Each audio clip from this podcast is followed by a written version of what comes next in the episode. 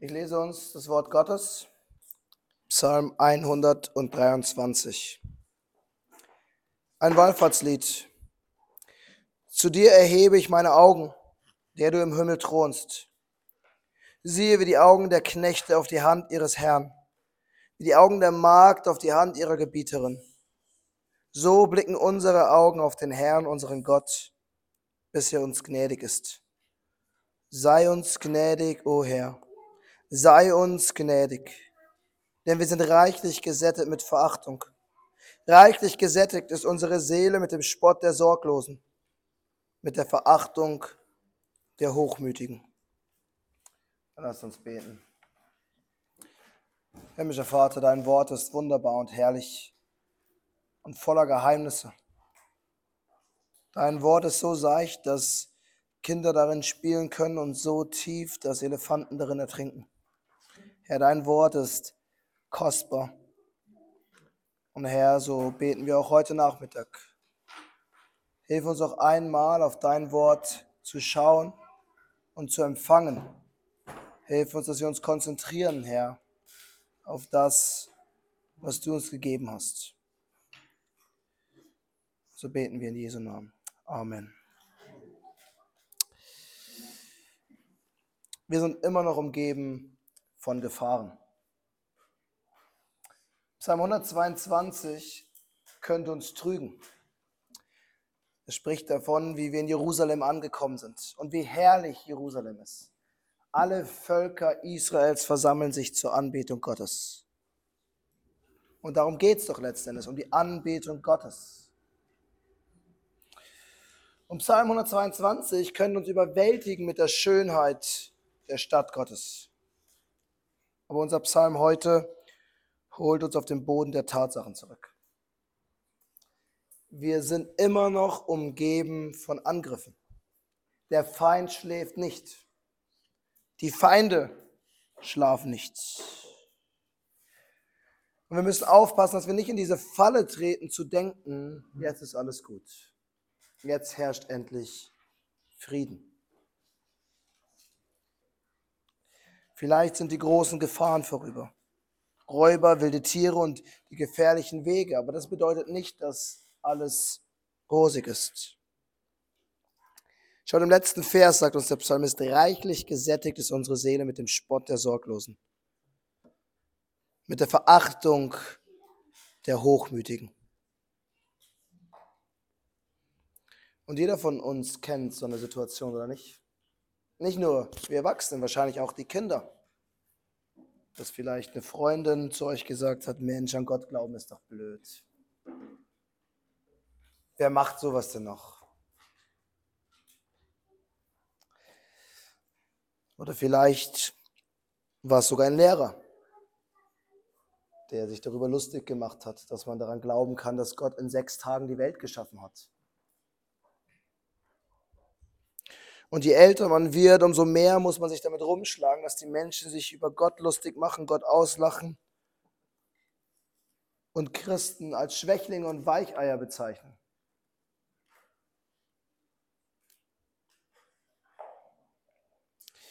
Unser Psalm erinnert uns daran, was wir dann tun. Was wir in unserem Leben tun, wenn die Situation so ist, wenn die Leute gegen uns sind, wenn sie sich lustig machen über das, was wir glauben. Wir erwarten unsere Hilfe von Gott. Wir lassen uns nicht unterkriegen. Wir lassen uns nicht entmutigen. Wir schauen auf Gott, weil Gott gnädig ist. Und das ist auch der Titel der Predigt, Gott ist gnädig. Wir haben drei Punkte. Und der erste Punkt, den wir betrachten, ist, schau auf Gott. Schau auf Gott. Die ersten beiden Verse verändern eigentlich unsere Perspektive. Zu dir erhebe ich meine Augen, der du im Himmel thronst. Und natürlich geht es hier um eine bildliche Sprache. Wir können Gott nicht sehen. Gott ist Geist. Unser Bekenntnis sagt extra, Gott ist Geist, ohne Körper, ohne Teile. Wir können Gott nicht sehen. Aber wir schauen dennoch auf Gott. weil der Psalmist unser Vertrauen in Gott zum Ausdruck bringen will. Das Vertrauen, dass wenn alles um uns herum gegen uns wäre, wir immer noch einen Ort haben, auf den wir uns fixieren können. Gott selbst. Was interessant an diesem Psalm ist, dass wir eigentlich die, das Problem noch gar nicht wissen. Wir wissen noch gar nicht, was, womit der Psalmist sich rumschlägt in diesem Moment. Aber wir wissen seine Lösung. Die Lösung ist, auf Gott zu schauen. Und dadurch ist der Psalm eigentlich ziemlich clever aufgebaut. Denn das, was wir hier als erstes lesen, sollte nicht unser letzter Ausweg sein, sondern unser ständiges Leben. Das sollte das sein, was uns prägt. Wir sind in unserem ganzen Leben so von Gott abhängig, dass wir unsere Augen immer auf Gott ausrichten. Dass wir von ihm Rettung erwarten. Es ist also nicht nur eine Lösung für das Problem, das wir hier sehen, sondern es ist unsere Grundhaltung, die uns beschrieben wird. Meine Augen harren auf den Herrn. Psalm 121 beginnt mit derselben Idee, oder? Wo ist meine Hilfe in all der Not, in all den Gefahren, die mich umgeben? Sie ist bei Gott, der Himmel und Erde gemacht hat. Später im Psalm 124 heißt es, unsere Hilfe steht im Namen des Herrn, der Himmel und Erde gemacht hat. Unsere Hilfe in allem, was wir tun, in allem, was wir machen, ist immer Gott. Und unser Fokus ist, uns auf Gott auszurichten. Den fixen Punkt, der Schöpfer des Himmels und der Erde, der sich nie ändert. Darauf sind unsere Augen gerichtet. Unsere Perspektive.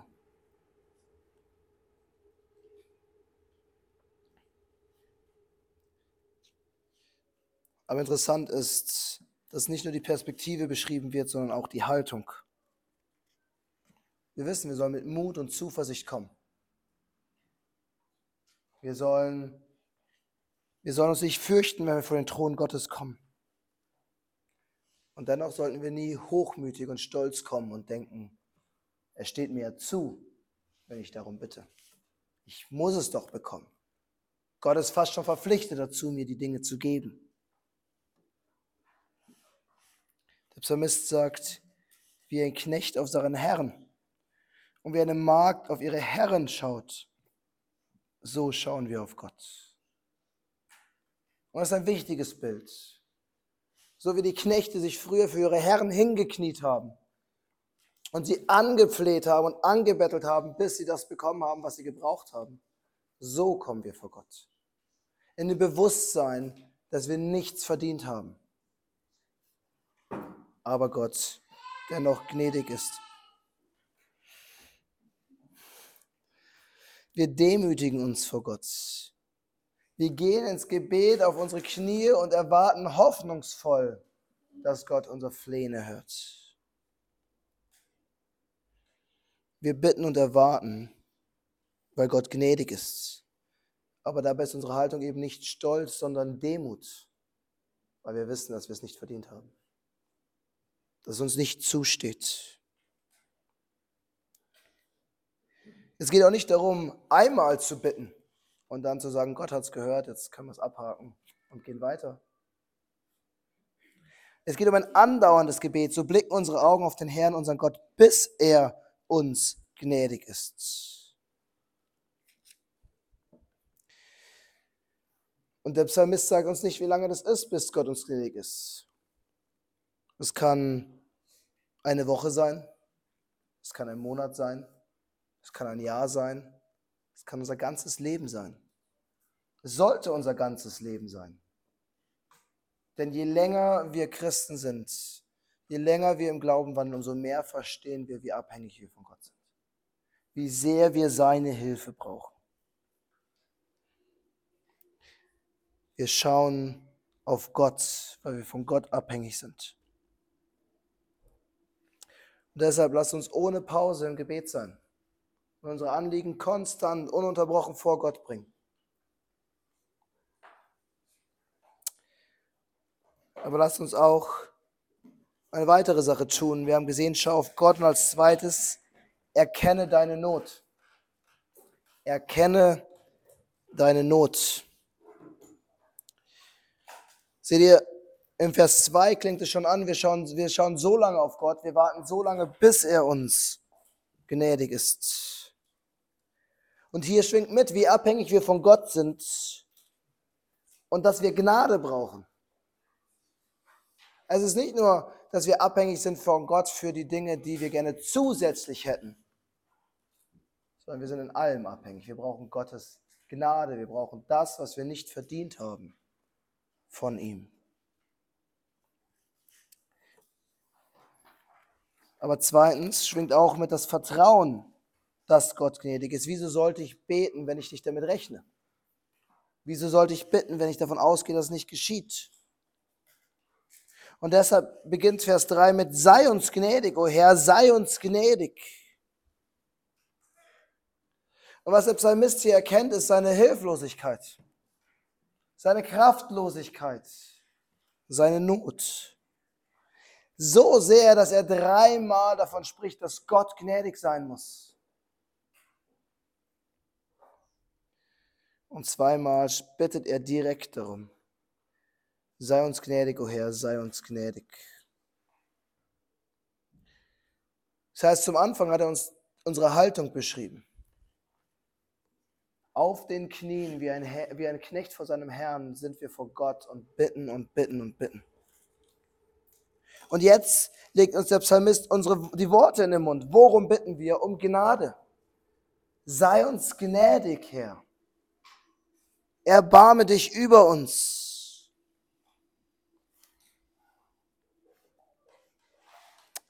Ich glaube, an der Stelle ist es gut, wenn wir ehrlich sind. Beten wir wirklich so? Wenn wir Probleme und Sorgen haben, ist wirklich unser Gebet Gnade oder Lösung? Sind wir uns bewusst, dass wir Gottes Gnade brauchen oder fordern wir eine Antwort auf unser Problem? Manchmal beten wir so, als wäre es gut, wenn Gott uns doch helfen könnte wenn er uns unterstützt in, in unserer Lösung, in unserem Ansatz. Aber eigentlich sollte unser Instinkt sein, um Gottes Gnade zu beten. Um sein Erbarmen in unserer Situation. Unser erstes Gebet, wenn wir krank sind, ist, ist um Gesundheit.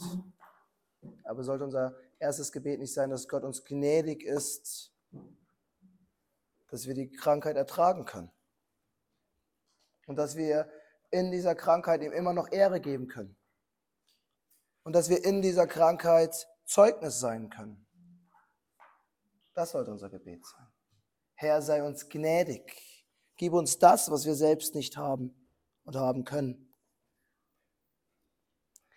Und gerade wenn wir angegriffen werden für unseren Glauben, gerade dann brauchen wir Gottes Gnade, weil unser, unser Instinkt, das, was wir tun wollen, ist Gegenangriff. Wir müssen uns doch verteidigen. Und wenn er mich so anmacht, dann schieße ich zurück. Aber das ist nicht die Reaktion des Psalmisten. Manchmal ist die Reaktion, die wir haben, auch die Gegenreaktion. Wenn die Leute das Evangelium, was wir verkünden, nicht mögen, dann ändern wir das Evangelium. Jeder Mensch will gerettet werden, aber kaum ein Mensch will hören, dass er böse und Sünder ist. Also konzentrieren wir uns auf den Rettungsteil und den Sünderteil erwähnen wir vielleicht ein bisschen, bis gar nicht. Aber auch das ist nicht die Reaktion des Psalmisten. Der Psalmist ändert nicht seinen Glauben oder den Inhalt seines Glaubens. Er geht zu Gott und er bittet um Gnade. Gott muss uns gnädig sein, dass wir uns von denen, die gegen Gott sind, nicht unterkriegen lassen, dass wir nicht zurückschrecken, dass wir nicht einstecken und dass wir nicht Böses mit Bösem vergelten. Jesus hat gesagt, es steht geschrieben, Auge um Auge, Zahn um Zahn. Ich aber sage, betet für eure Feinde und segnet die euch verfluchen. Aus uns heraus schaffen wir das nicht. Das ist Gottes Gnade in unserem Leben. Es ist Gott, der uns verteidigen muss. Es ist Gott, der sich selbst verteidigt. Aber lass uns zum Schluss einen dritten Punkt betrachten. Schau auf Gott, erkenne deine Not und zuletzt sei ehrlich. Und damit kommen wir zu dem eigentlichen Problem, den der Psalmist hier hatte. Das, worum es eigentlich geht. Warum schaut der Psalmist auf den Herrn und bittet um Gnade? Weil er mit Verachtung gesättigt ist. Denn wir sind reichlich gesättigt mit Verachtung. Reichlich gesättigt ist unsere Seele mit dem Spott der Sorglosen, mit der Verachtung der Hochmütigen. Es war nicht der Fall, dass er mal ausgelacht wurde, weil er glaubt. Oder dass in seinem Dorf die Leute gesagt haben, du reist nach Jerusalem, das bringt doch eh nichts. Es war kontinuierlich. Immer und immer wieder wurde er ausgelacht für das, was er geglaubt hat. Ständig wurde er dafür, wo haben sich die Leute über ihn lustig gemacht. Er wurde so sehr verachtet, dass seine Seele gesättigt war davon. Es ist wie sein tägliches Brot gewesen. Ist morgens aufgestanden und hat gefrühstückt und ist aus dem Haus gegangen und die ersten Leute haben ihn ausgelacht. Das ist das Bild, was uns der Psalmist hier gibt. Kontinuierlich angefeindet zu werden. Und immer wieder wurde etwas draufgelegt. Die Hochmütigen, die Stolzen, die dachten, die wissen es besser als Gott, haben ihn lächerlich gemacht. Und das ist doch letztendlich der Punkt, oder nicht? Wenn wir ständig für unseren Glauben ausgelacht werden, wenn ständig sich irgendjemand lustig macht, wenn irgendwelche Professoren an irgendwelchen Universitäten meinen, Bücher schreiben zu können, in denen sie beweisen, dass das Christentum falsch ist und nicht funktioniert. Oder wenn selbst christliche Theologen behaupten, Jesus hat nie wirklich gelebt. Diese ständige Erniedrigung, weil wir an dem festhalten, was wahr ist, was Gott uns offenbart hat. Und es sind immer wieder dieselben Argumente, dieselben Worte und irgendwann kann man nicht mehr. Und das ist der Punkt, an dem wir ehrlich sein müssen. Wir müssen nicht so tun, als wären wir aus Stahl und alles würde an uns abprallen und es würde uns nicht beeinflussen, es, hätte kein, es würde uns nicht beeindrucken. Christus und der Glaube an ihm ist letztendlich das Wichtigste in unserem Leben. Und wenn das angegriffen wird, ist es nicht leicht für uns. Es ist hart. Wir wollen mit allen Fasern unseres Lebens Gott Ehre geben, auch wenn wir es nicht immer schaffen. Und dann kommen die Leute und sagen, ach, lohnt sich eh nicht. Ist doch sinnlos. Wofür all das? Und ich glaube, spätestens an diesem Punkt verstehen wir den Psalmisten. Seine Seele war gesättigt von Spott und Verachtung. Und alles, was wir uns wünschen, ist das, was der Psalmist sich wünscht. Erlösung davon. Dass die Leute uns einfach in Ruhe lassen. Und ich will euch ermutigen. Haltet durch. Schaut auf den Herrn. Wie ein Knecht auf seinen Herrn, wie eine Magd auf ihre Herren. Schaut auf Gott und haltet durch. Schaut auf Christus. Der hat dieselbe Erfahrung gemacht. Und noch schlimmer, Jesus wurde konstant ausgelacht und verspottet. Und selbst noch am Kreuz, als wäre das Kreuz nicht noch Schande genug gewesen. Der schlimmste Tod, den man hätte sterben können. Aber er wurde immer noch ausgelacht. Auf dem Weg dorthin wurde er ausgelacht und ist zusammengebrochen, weil er nicht mehr konnte. Davor haben sie ihn nackt ausgezogen und eine Dornkrone auf seinen Kopf gesetzt, so dass seine Kopfhaut durchbohrt wurde und Blut runterströmte. Und sie haben ihn ausgelacht, was für ein wunderbarer König, der dort ist. Und haben ihn ausgepeitscht und angespuckt. Und dann, als er am Kreuz hing, haben die Leute gesagt, schaut ihn euch an. Pilatus hat sich lustig gemacht und hat noch über seinen, seinen Kopf ein Schild anbringen lassen, Jesus Christus, König der Juden. Und dann haben sie gesagt, er kann, sich, er kann andere retten, aber sich selbst kann er nicht retten. Wenn du der Sohn Gottes bist, dann komm doch herunter vom Kreuz. Jesus hat Schlimmeres durchgemacht, als wir jemals durchmachen werden. Er wurde verspottet und ausgelacht. Und seine Seele war mehr als gesättigt mit der Verachtung und dem Spott der Gottlosen. Und deshalb möchte ich euch ermutigen. Geht zu Gott im Gebet. Flieht zu Christus. Weil Christus kann mehr als nur mitfühlen mit euch. Christus weiß, was ihr durchmacht.